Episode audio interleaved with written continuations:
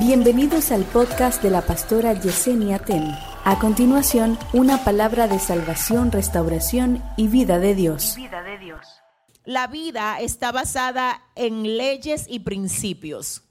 La vida está basada en leyes y principios. Hay personas que creen que pueden romper las reglas, pero nadie puede romper reglas. Es al revés. Cuando usted rompe reglas, quien realmente se rompe es usted mismo. Porque quien se ve afectado por romper reglas no es la regla en sí misma, es el que la rompe. ¿Está bien? Quien se ve afectado por llevarse una luz en rojo no es el semáforo, es quien se lleva la luz en rojo. Quien se ve afectado cuando delinque allá afuera, cuando por decir algo comete un robo, un asesinato, no es la norma legislativa de la nación, es quien cometió el delito. Así que, escúcheme, yo no puedo romper reglas. Es que yo me rompo a mí misma cuando no acato las reglas.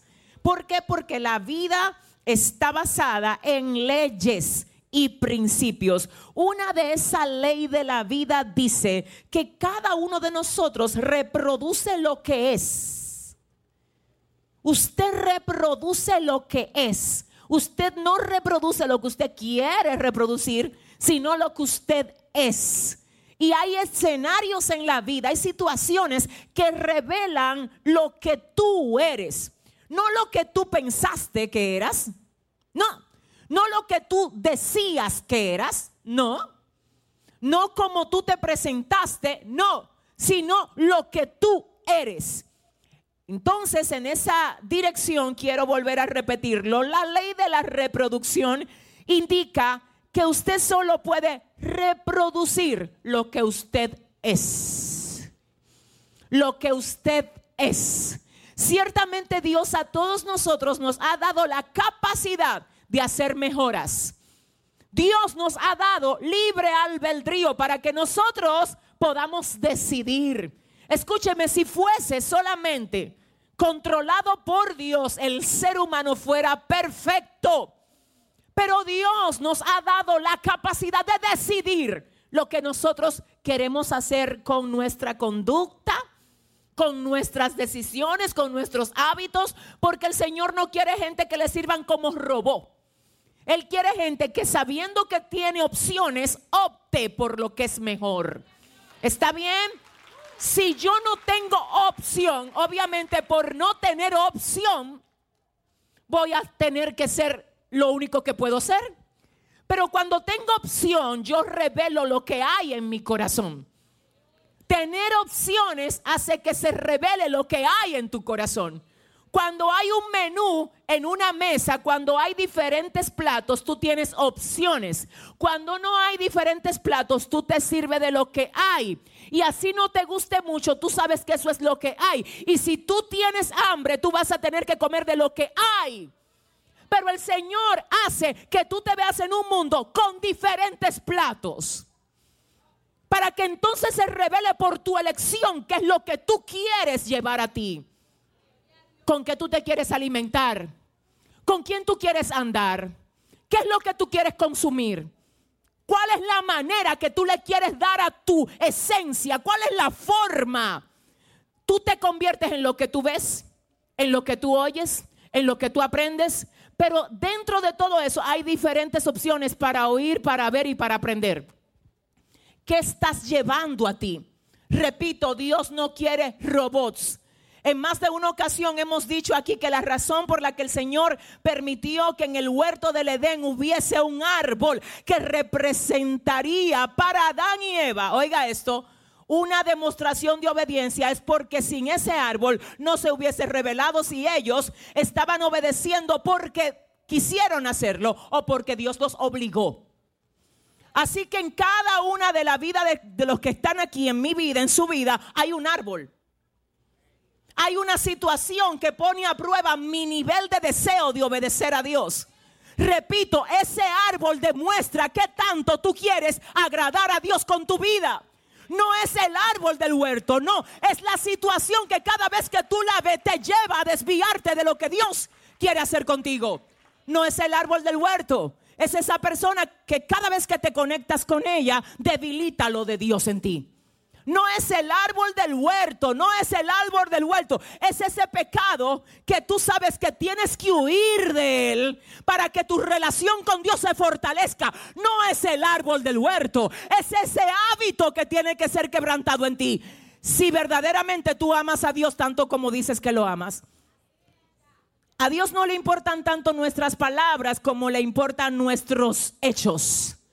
Dios quiere levantarse un pueblo que aunque tiene opciones, lo elige a Él. Que aunque tiene el árbol ahí de frente, come de él. Aleluya. Que aunque le están ofreciendo cosas, dice, yo persigo la voluntad de Dios para mí. Porque el hacer la voluntad de Dios es lo que le ha agradado a mi alma. Si ese es el aplauso, dáselo mejor. Dile a tu hermano ahora mismo, tengo opciones, pero estoy aquí. Vamos, dile, tengo opciones, pero estoy aquí. Tengo opciones, pero estoy aquí. El Señor sabe que tienes opciones, pero estás aquí. Y eso es lo que destaca al pueblo de Dios del que no es pueblo de Dios. Eso es lo que lo destaca y en esa dirección tú reproduces lo que tú eres. Tú reproduces lo que tú eres. Escucha lo que dice Dios. Hay escenarios donde tú vas a tener que sacar, escúchame bien, lo que hay de dentro de ti, que incluso tú ni cuentas, ni cuenta te dabas de que eso estaba ahí. Hay momentos donde tú no sabías que tú tenías tanto valor para enfrentar algo, hasta que te llegó el momento de enfrentarlo.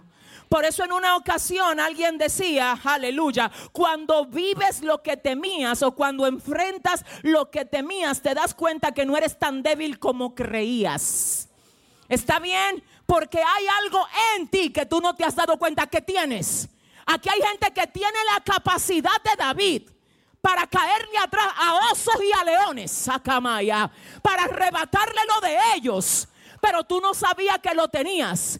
Tú pensaste que le temías a los leones hasta que un león vino a meterse con lo tuyo. Y ahí te armó Dios de valor. Y te ha dicho, yo no voy a dejar que tú te enfrentes a algo mayor de tu capacidad para enfrentarlo. Así que dile a tu vecino, tú puedes con eso, vamos. Dile a tres personas, dile, tú puedes con eso. Hay valor en ti, tú puedes con eso. Le vengo a hablar a alguien que por dejarse abrumar de lo que está viendo hacia afuera, no se está dando cuenta de lo que tiene adentro. No permitas que lo que está pasando fuera de ti te distraiga, te debilite, te amedrente a tal punto que tú dejes de entender lo que llevas dentro. Te prometo que Dios te ha puesto a ti algo mayor, óyeme bien, al problema que tú tienes externamente. Internamente hay algo que tiene la capacidad de responderle a eso, porque de lo contrario Dios no te estuviese dejando pasar por eso. Así que el tamaño de tu prueba es realmente un halago a la esencia que Dios depositó en ti.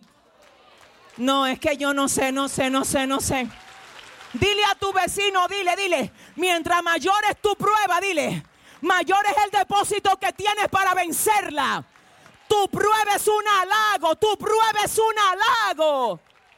Reproduces lo que eres, reproduces lo que eres y, y, el Señor dice, yo sé cómo hacer que lo que tú pensaste que no tenías se active que lo que tú pensaste que yo no te había dado se revele. Yo sé cómo hacerlo, dice el Señor. Y yo sé que no va a salir siempre con caricias. Y yo sé que no va a salir siempre cuando todo va a tu favor. Así que cuando Dios quiere ver lo mejor de ti, Él sabe frente a qué te pone. Así que cuando Dios quiere ver al matador de gigantes, Él sabe a quién hace que se levante. Así que cuando Dios quiere llevar un testimonio a través de uno de sus hijos a un lugar hostil como Babilonia, Él sabe a quién permite que echen al foso de los leones. Dios sabe lo que está haciendo. Cuando Dios quiere hacer un testimonio en tu familia, que todo el mundo tenga que recordarlo por generaciones. Él sabe a quién va a permitir que el viento sacuda. Porque en tu familia se necesita que se mencione algo, un prodigio que Dios haya hecho con alguien. Y sabes, Dios no eligió a cualquier miembro de tu casa, te eligió a ti. Entonces en esa elección tú te estás viendo como el que Dios no ama, cuando realmente eres el que Dios escogió para exhibir su amor a través de ti. Ay, por favor, iglesia, por favor, diga conmigo, yo puedo con esto, vamos, yo puedo con esto.